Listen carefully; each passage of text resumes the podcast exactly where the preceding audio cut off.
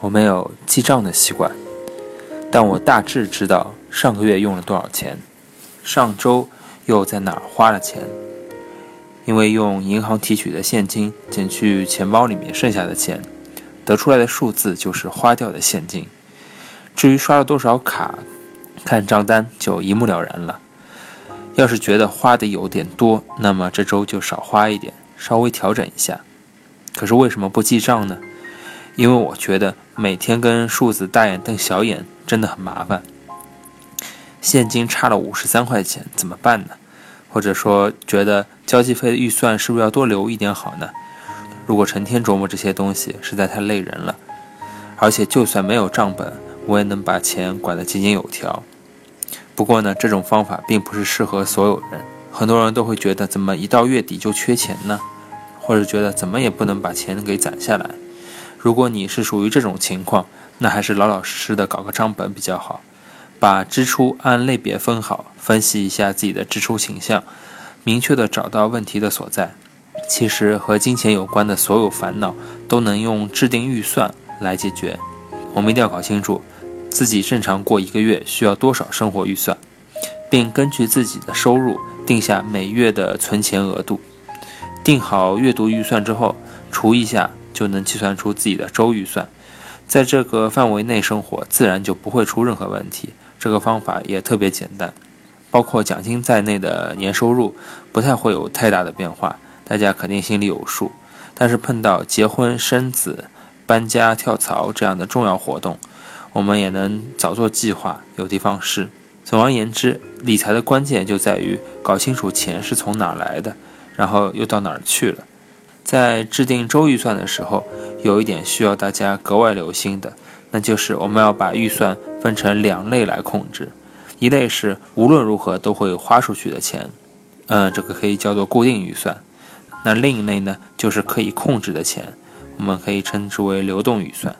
有一些固定预算其实是可以砍掉的，比如说私家车就不是每个人都需要的，不常去的健身房的年费也没有必要一直要交下去。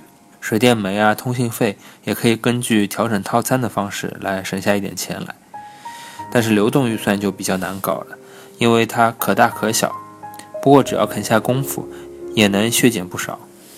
如果你经常和朋友出去吃饭，在这方面花了很多钱，那就把聚会场所改成自己家就好了，每个人带点菜，开个小 party 也是很时尚的。把昂贵的实体生日礼物换成一些不花钱的创意礼物，也是个好办法。当然，如果你的朋友不喜欢，那就另当别论了。我们也大可不必一味地强调必须如何节约，思考一下有没有更便宜的方法，其实也是一件很有趣的事情。此外，你要经常整理整理自己的钱包，一定要牢记住自己钱包里面装了什么。出于对金钱的敬意，我总是会把钱包呢整理得干干净净，用起来神清气爽。我多年的经验告诉我一条规律，就是如果钱包里塞满了小票和纸钞，插满了各种各样的卡片。乱七八糟的，不仅不是好不好看的问题，它更不利于使用者掌握钱包的内容，这样花起钱来就会比较随意，更容易把钱花出去。要是和钱和谐相处了，就得为钱准备好一个很舒适的环境。那首先，钱要按面值分类放好，然后要经常整理钱包里的东西。最好是一回家就把小票啊、单据啊之类的东西通通拿出来，不要一直塞在里面。最重要的是，花钱的时候要心怀感激。如果你每次都是觉得哎呀钱又少了一些，这样掏钱的时候嘀嘀咕咕的，那是不行的。要在心里默默说一声谢谢，这样花起钱来你也会高兴一些。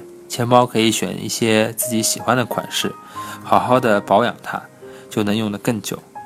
这样的话。里面的钱其实也会放得更好一些，而且纸币要统一朝向，按照面值来整理，把小票放到其他的隔层里面，不要和钱包混在一起。各种卡要尽可能的少，不要把不需要的小东西塞进钱包里面。